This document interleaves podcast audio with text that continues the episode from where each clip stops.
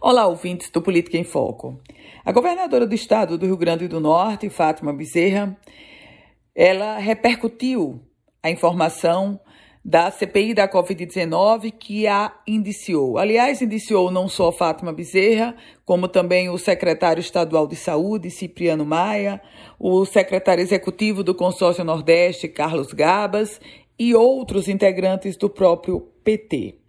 O ponto alto do relatório da CPI, naturalmente, que foi a compra dos respiradores pelo consórcio Nordeste, ou melhor, a gastança pela, pelo que seria uma compra de respiradores e terminou tendo a gastança e não tendo os respiradores.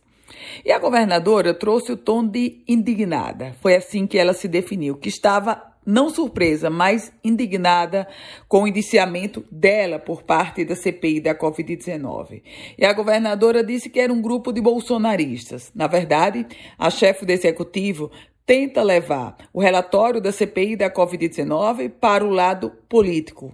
Ora, se é para levar para o lado político, político também é o discurso da governadora Fátima Bezerra.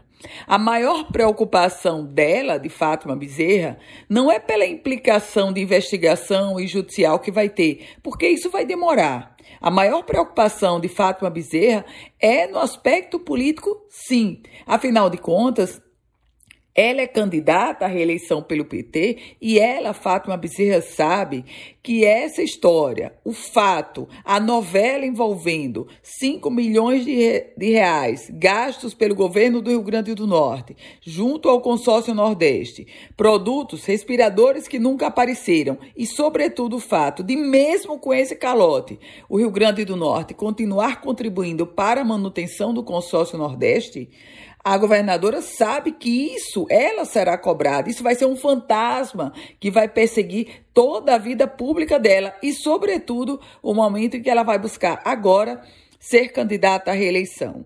O discurso, a resposta que Fátima Bezerra trouxe à CPI da Covid-19 foi um discurso político, como naturalmente também foi político, sim, o relatório da CPI. Então, política por política, está tudo igual. E a sucessão 2022 que aguarde.